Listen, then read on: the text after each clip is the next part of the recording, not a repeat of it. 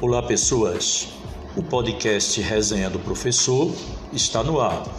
Como já foi dito em outras edições desse podcast, agora no mês de dezembro, estamos trazendo programas especiais. Hoje ouviremos o professor, psicanalista, estudante de psicologia na Universidade de Pernambuco, Genesi Leal, que vai nos trazer valiosas informações sobre como lidar com esse período tão turbulento por conta da pandemia. Em artigo publicado no suplemento Veja Saúde, é possível ler, entender, a partir do que foi escrito, como a pandemia influenciou no cotidiano das pessoas. Diz o artigo: a ameaça de um vírus mortal transmitido pelo ar e sem tratamento definido levou o mundo ao isolamento. Dentro de suas casas, cada sujeito teve de lidar com essa situação tão familiar e ao mesmo tempo tão estranha. Como conviver consigo mesmo, com seus cônjuges, filhos ou pais por um período contínuo e prolongado. As relações intrafamiliares são parte importante da vida de cada um. Mas há que frisar, são parte da vida, não o todo. No contexto chamado normal, não passamos o dia todo em casa. Saímos para o trabalho, para encontrar os amigos, para o lazer, etc. Esses ambientes, eventualmente, se mesclam, mas, em grande parte do tempo, se mantêm separados, proporcionando certo equilíbrio nas relações.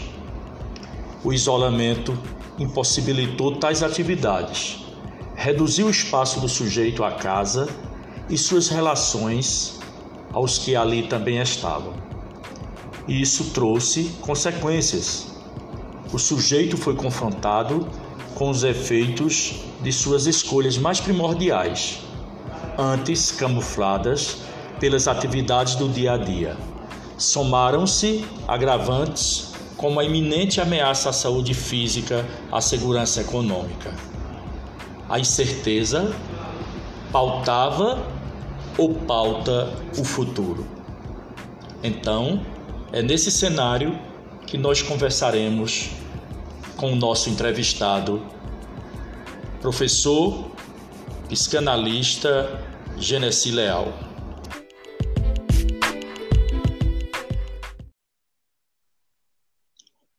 Então, conforme nós anunciamos na introdução do nosso podcast, né, da resenha do professor de hoje, temos uma, um convidado todo especial, né, o nosso Genesi Leal, né, é, professor, psicanalista, que nesses, nesses tempos de pandemia né, nesses tempos de Natal, né, é, às vezes as pessoas passam por dificuldades mentais, depressão, ansiedade, e nada melhor do que conversar com uma pessoa que tem conhecimento. Na verdade, a nossa ideia é trazer alegria para as pessoas.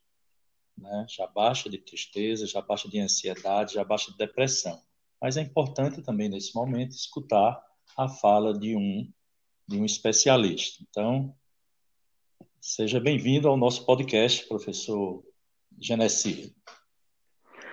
Eu que agradeço a participação nesse podcast especial, esse episódio 13, a resenha do professor. Uma gratidão muito grande poder participar e a gente poder discutir sobre esses assuntos tão atuais, né, que envolve a nossa sociedade e o momento que estamos vivendo no mundo inteiro, que é a pandemia. E como a vida se torna tão difícil e tão diferente nesses tempos.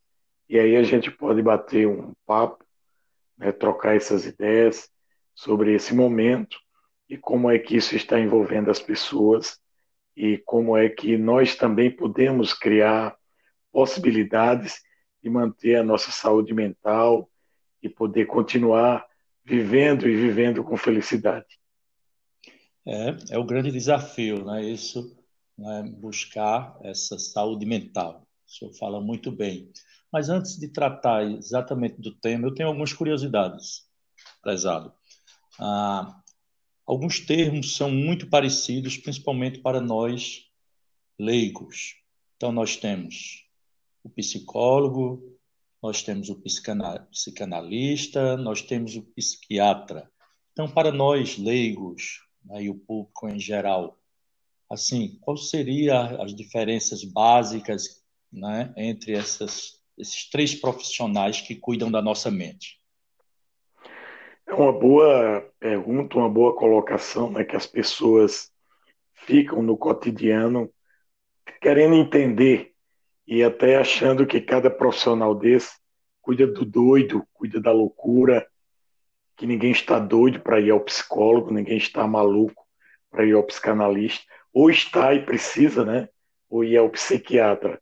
Então é algo que é muito interessante nós percebermos a diferença e o que tem também de comum entre esses três profissionais. O psicólogo que é uma profissão belíssima, né? que está fundamentada numa ciência profunda no campo da saúde, no campo social e no campo das ciências humanas também. Tem esse diálogo com essas ciências todas que se articulam para poder explicar quem é o sujeito, quem é o indivíduo, quem é ele individualmente, mas quem é ele socialmente, coletivamente, psiquicamente.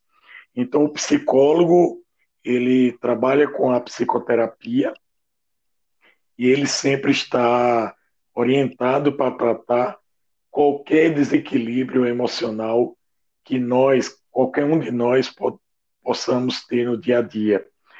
É, esse profissional ele vai cuidar da depressão, da ansiedade, mas não só isso, dos demais transtornos que a psiquiatria trata também, com a diferença esse profissional da, da psicologia ele não trabalha com a medicalização, ou seja, ele não prescreve remédio, porque isso é uma função do psiquiatra, que nós vamos falar daqui a pouco.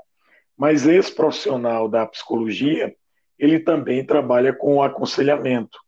Quando você tem uma grande perda, quando você está desempregado, quando você termina um grande amor, quando você não consegue lidar no seu cotidiano com as questões inerentes à própria vida, à própria existência.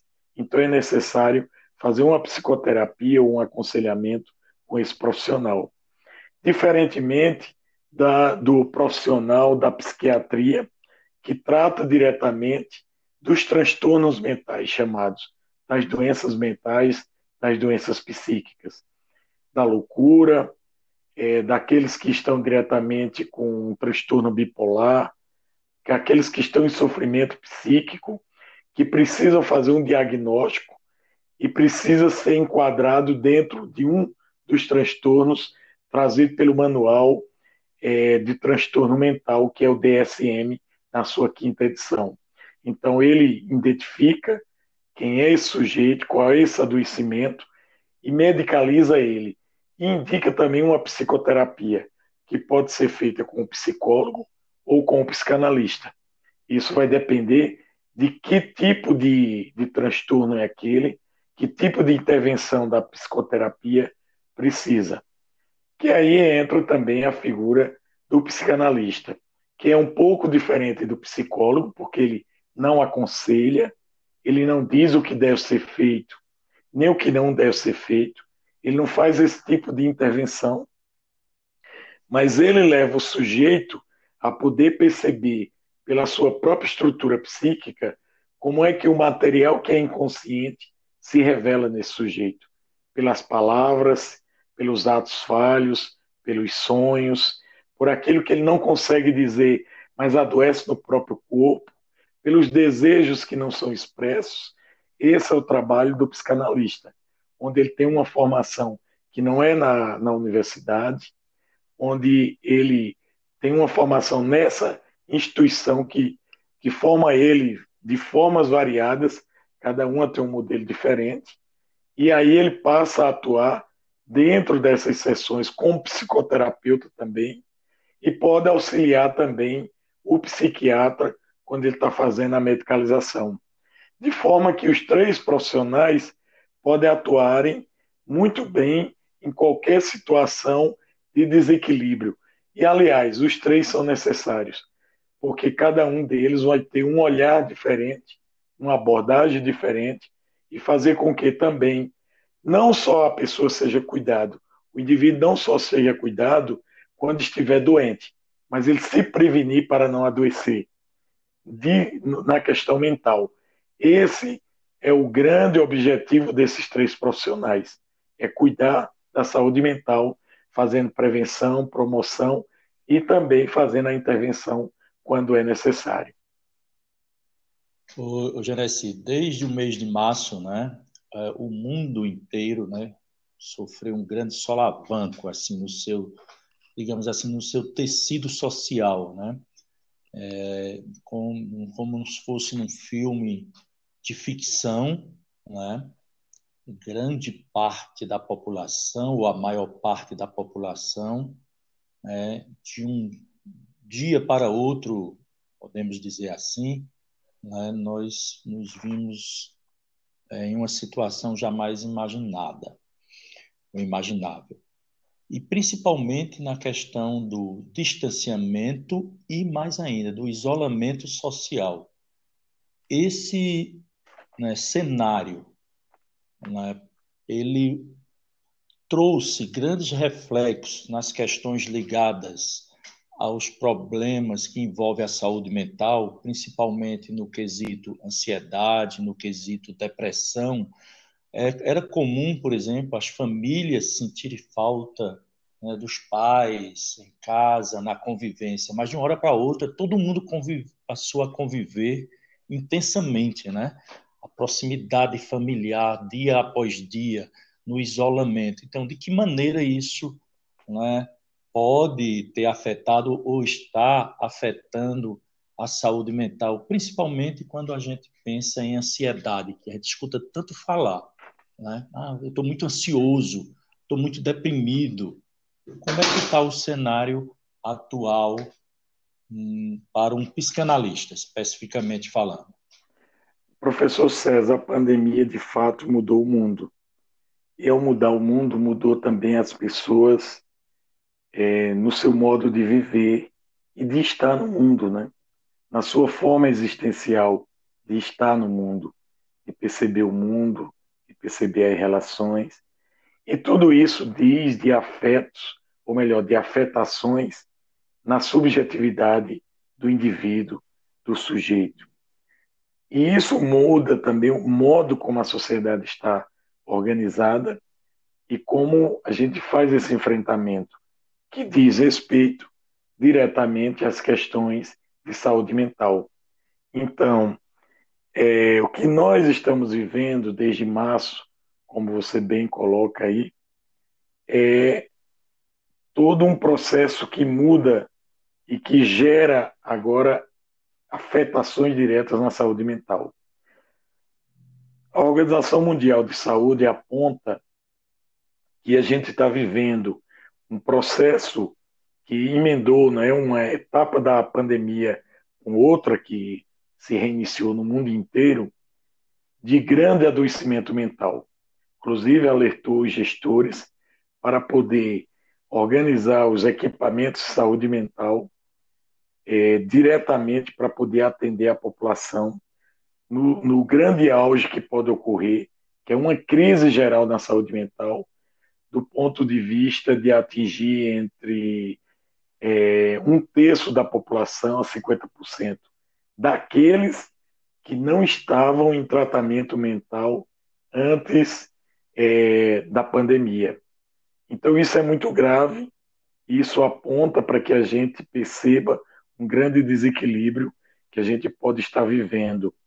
Não assim como, vamos dizer, como sendo algo que alguém está sentindo, como sintomas de ansiedade, que você bem coloca, ou depressão, como sendo um transtorno de ansiedade ou um transtorno depressivo, mas como sintoma do momento pandêmico que nós vivemos e estamos vivendo ainda, pela ausência dos afetos, pela ausência das atividades que se tinha, das rotinas, pelo medo estabelecido de se infectar, infectar os outros, pelas dificuldades econômicas da população, é, pelo desemprego, pelas condições de moradia, pelas questões étnicas e raciais, que a gente sabe, inclusive, que tudo isso afeta a saúde mental, pelas condições de moradia, os locais onde se vive, as condições de deslocamento para o trabalho, a ausência de renda, o confinamento social em casa, né, o aumento do uso de drogas, de álcool, principalmente. Então, tudo isso vai gerando, vai gerando esse processo de aumento de ansiedade e depressão. Como também a questão do luto, né? o não direito a se fazer o luto, como sempre se fez culturalmente. Tudo isso afeta diretamente essa situação que nós estamos vivendo de aumento de ansiedade e de depressão. E a psicanálise está bem atenta a isso. Inclusive, nós temos recebido é, uma demanda maior em termos de atendimento. Eu, particularmente, não tenho feito atendimento mais, mais é, presencial. Fechei as clínicas e hoje só estou com atendimento online, mas é muito grande a procura, tem aumentado muito e a tendência é que isso continue. São problemas de violência doméstica, de separações de casais, tudo isso em decorrência desse, dessa afetação na saúde mental durante esse processo que nós estamos vivendo. Então, isso diz da necessidade de se repensar os equipamentos de saúde mental pública, né? e os gestores precisam estar voltados para isso. Apesar da crise que nós vivemos hoje no Sistema Único de Saúde, em especial na saúde mental, é, isso é uma coisa muito grave. Então, é uma questão que precisa toda a sociedade estar discutindo, estar acompanhando, e não só aqueles profissionais que estão é, ligados diretamente à saúde mental, não só os psicanalistas, os psicólogos, os psiquiatras, porque existe uma desorganização que nós podemos dizer do ponto de vista é, das perturbações psicossocial. Então, a, a atenção psicossocial precisa ser redobrada, porque não se trata só de uma questão de saúde, mas é uma questão de condição de vida, de existência do sujeito. E isso está afetando ele como um todo, dentro dessa perspectiva que nós estamos vivendo da pandemia, como está bem colocado. Então, é algo que mexe com todos nós, em todas as esferas da sociedade em todos os serviços, aqueles que estão não só na condição de serem mais propensos a serem infectados, mas aqueles também que vivem o terror de serem infectados pelo Covid-19. Então, o medo é muito grande. O medo de ser infectado e infectar outras pessoas, que tem gerado tudo isso. Com essas aberturas que nós tivemos na primeira fase do Covid, claro que houve é, uma retomada de, de afetos, de contatos, mas nós estamos vivendo uma outra onda de Covid no mundo inteiro e o Brasil está aí, o estado de Pernambuco, o que exige de cada um de nós muito mais atenção, uma atenção redobrada nos cuidados, no uso da máscara, na higiene pessoal com as mãos, no distanciamento social, no isolamento social, apesar de toda uma situação que é colocada de falta de assistência, inclusive para sobreviver e produzir, mas é preciso fazer isso até que tenhamos uma vacina, e tudo isso está afetando diretamente a saúde mental.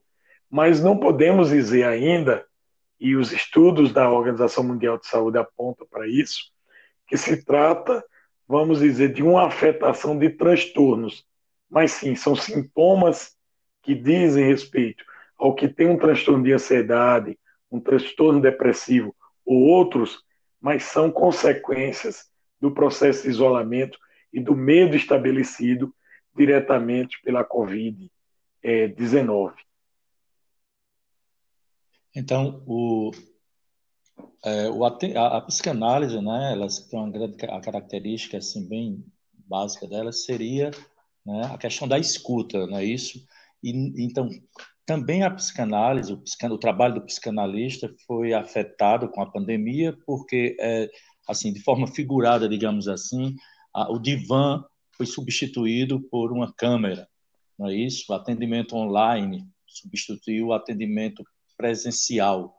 Mas não traz algum transtorno, assim, eu fico imaginando, tanto para o profissional, né, quanto para o paciente na questão do sigilo. o paciente fica à vontade nesses atendimentos online. Isso é só uma curiosidade, pessoal. Não precisa também entrar em, em detalhes, mas ele fica é, à vontade de falar, porque pode ser que alguém próximo esteja escutando.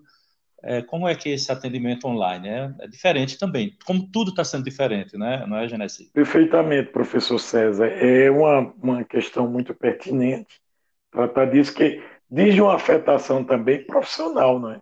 O profissional da psicanálise Sim. e da psicologia, que trabalha com a escuta, com a fala, é, também foi afetado nesse processo.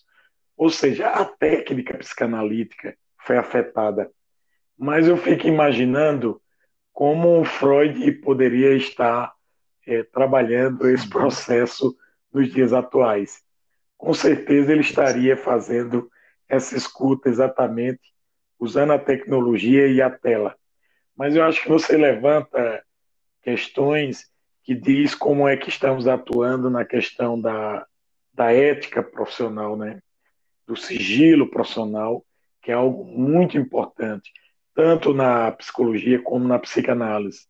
E eu digo isso também que eu sou estudante de psicologia, né? Sou estudante do nono período de psicologia. E aí, o que, é que a gente tem mudado enquanto psicanálise? A gente tem feito uma escuta que é um pouco diferente do divã.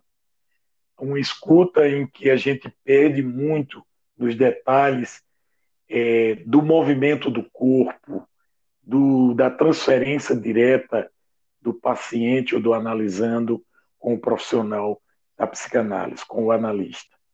Agora, com relação ao sigilo, a gente mantém a regra de que onde nós estamos trabalhando não tem ninguém escutando, assim como quando a gente está na clínica, é um espaço reservado, e orientamos também o analisando, o analisanda, para que possa também onde ele está, ninguém esteja escutando, quebrando esse sigilo. E aí a gente cria exatamente um contrato terapêutico nessa mesma perspectiva que criamos quando vamos atender na clínica. Isso tem funcionado, pelo menos na minha experiência até agora, está funcionando.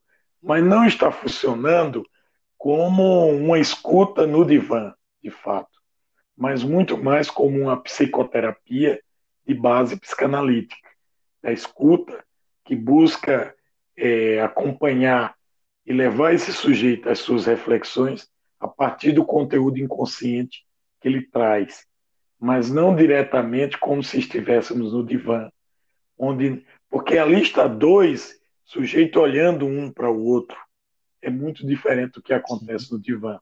Então há uma quebra um pouco disso, tanto que é algo que a gente precisa se debruçar posteriormente para refletir e produzir conhecimento escrita sobre isso, inclusive gerando discussões de como é que foi e qual o impacto disso também naqueles que estão sendo atendidos.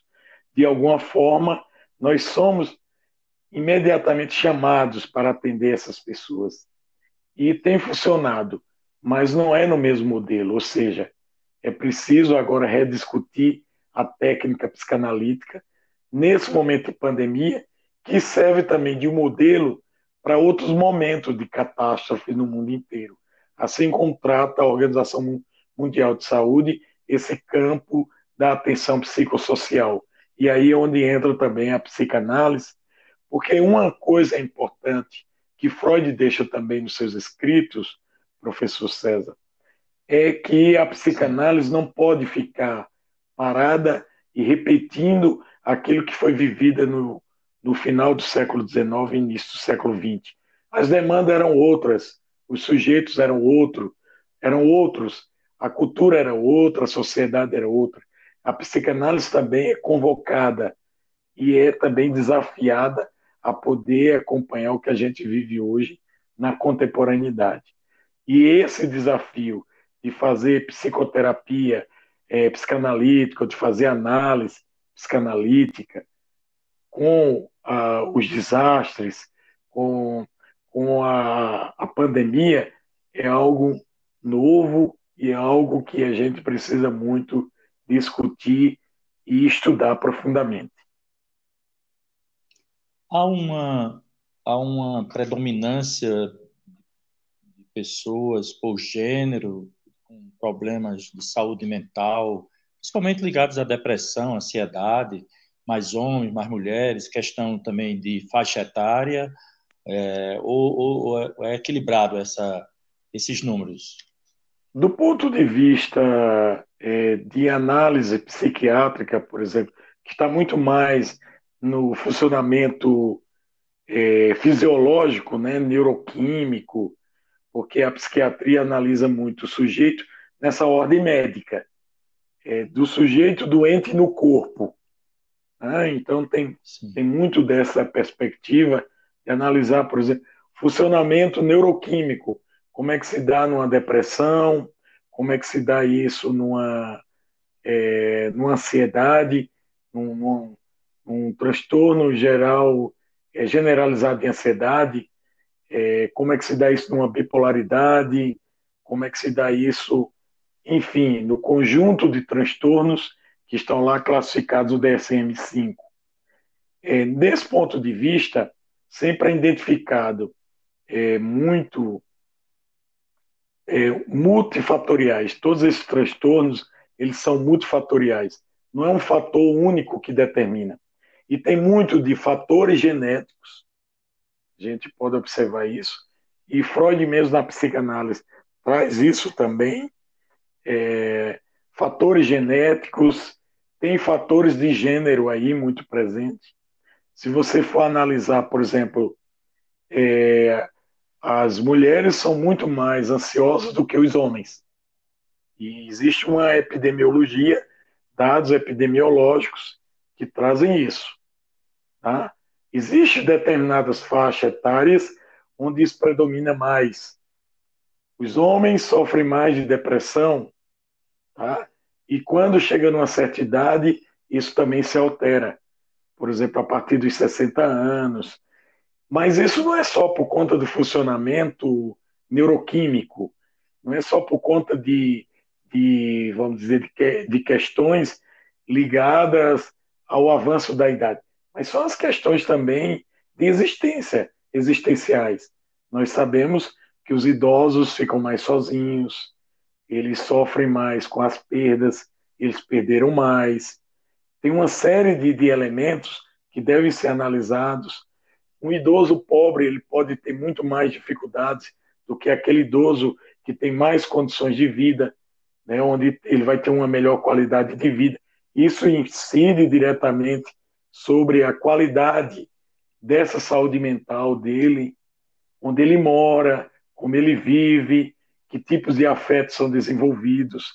Então, existe sim uma relação direta com questão de gênero, com questão geracional, com a questão de etnia, com a questão de classe social, existe sim, dentro da epidemiologia, é, com relação às questões dos transtornos de saúde mental.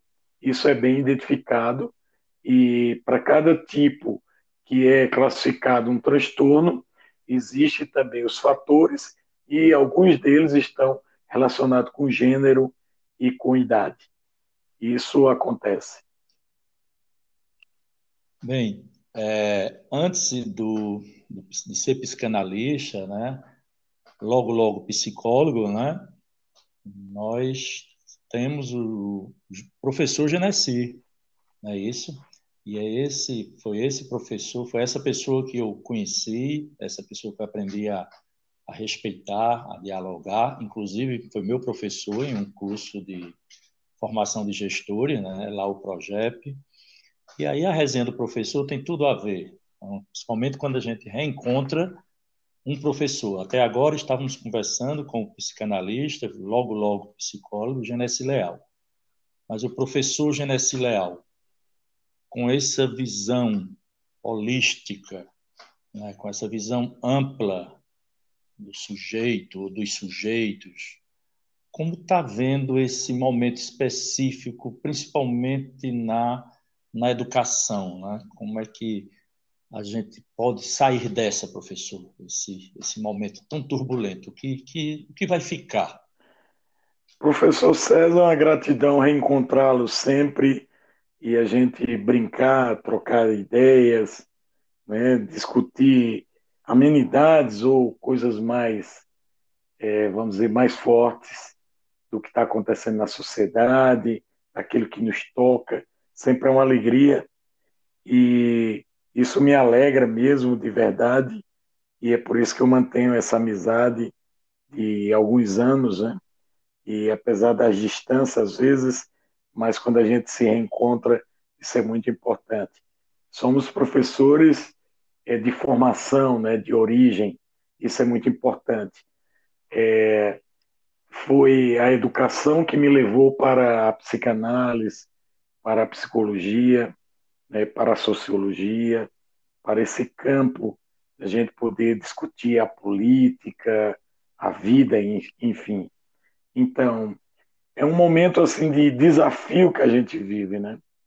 A, a educação ela foi pega, eu digo, que assim de forma inesperada, porque nós não temos na formação do professor uma preparação específica, uma vivência específica para trabalhar, por exemplo, com aula remota.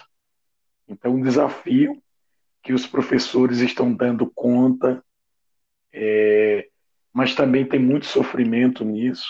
Nós temos encontrado muitos professores em crise de ansiedade, com depressão, com perturbações, principalmente as professoras, as mulheres, porque a jornada de trabalho delas triplicaram, elas estão confinadas, cuidando da família, cuidando dos filhos, recebendo toda essa carga, sem viver, inclusive, as festas culturais, sem sair, sem ter atividade física, sem ter os afetos, acompanhando também os filhos que estudam para responder às atividades, para estudar junto, para resolver problemas de família, está tudo muito próximo, muito junto. Então, tudo isso é um desafio. Fazer o trabalho remoto é um desafio muito grande e não havia uma preparação diretamente para isso. Essa relação com a tecnologia, é, que é muito comum, mas não utilizando ela como uma ferramenta direta é, a ser utilizada é, para o ensino e aprendizagem.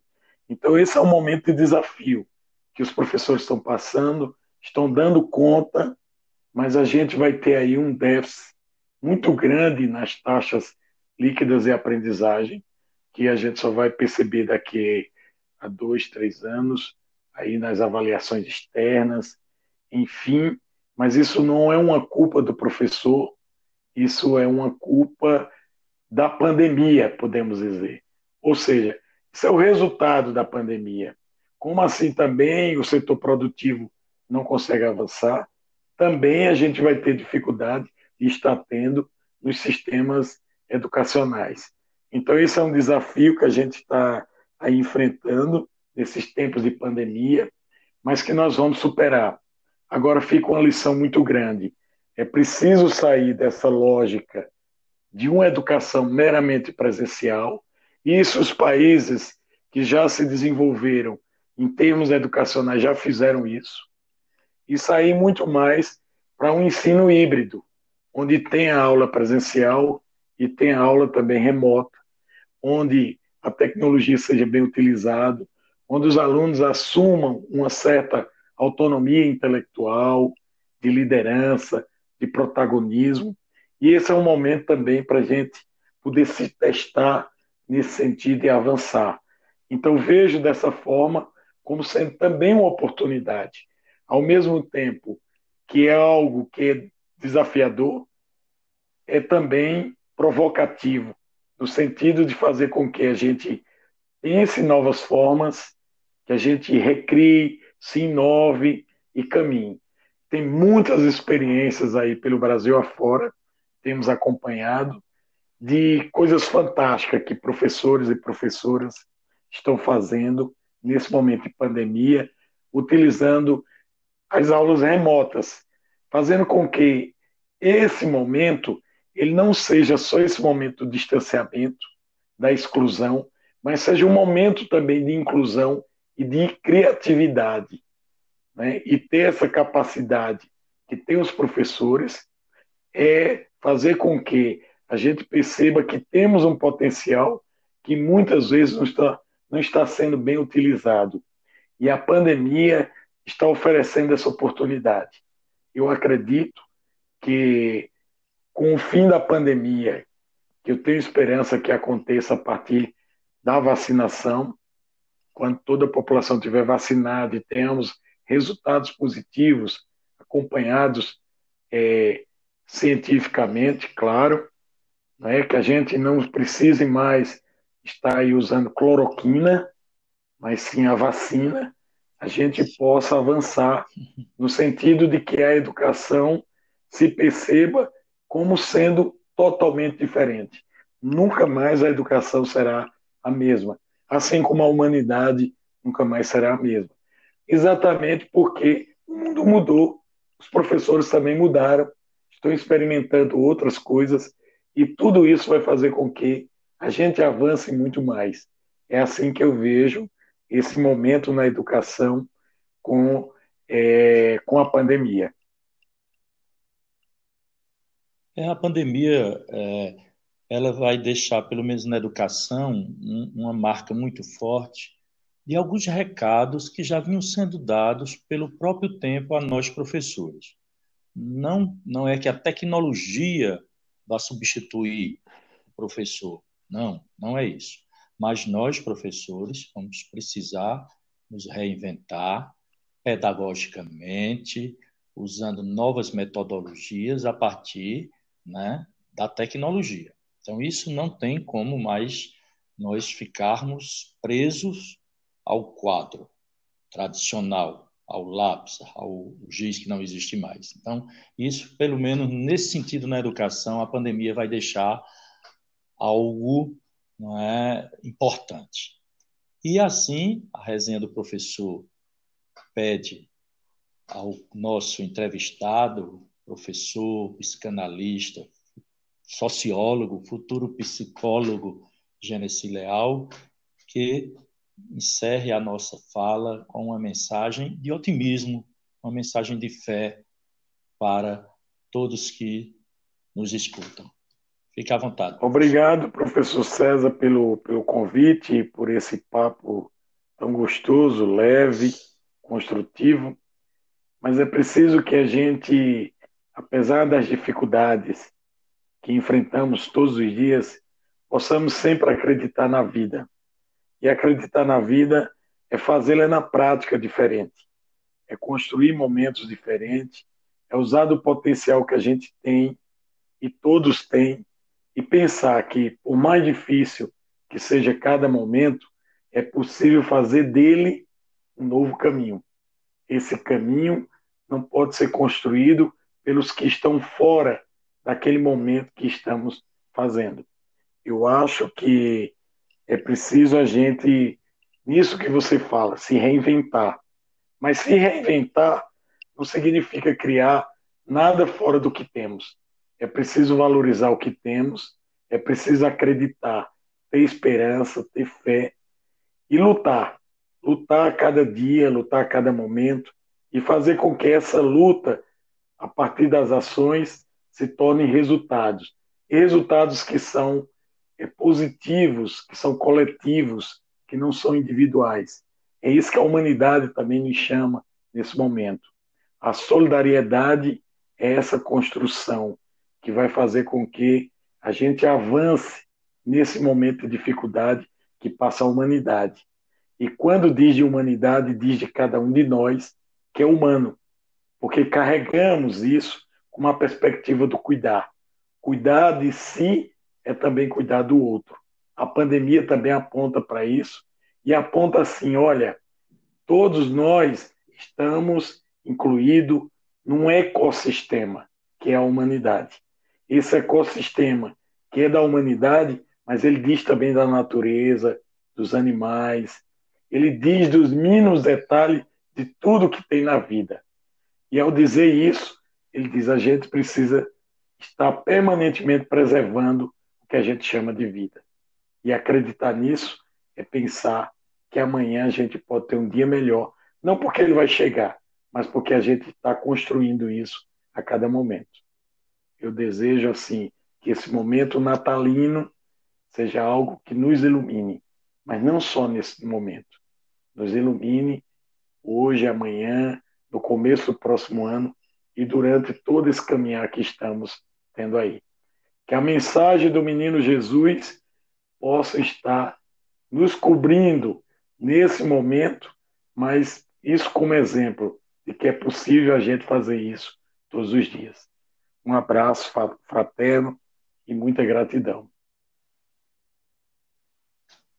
A resenha do professor, lisonjeada com a presença ilustre do nosso professor, psicanalista Genesi Leal. Muito obrigado e, sinceramente, esperamos contribuir na saúde mental daqueles e daquelas. E assim, o podcast Resenha do Professor termina mais um episódio.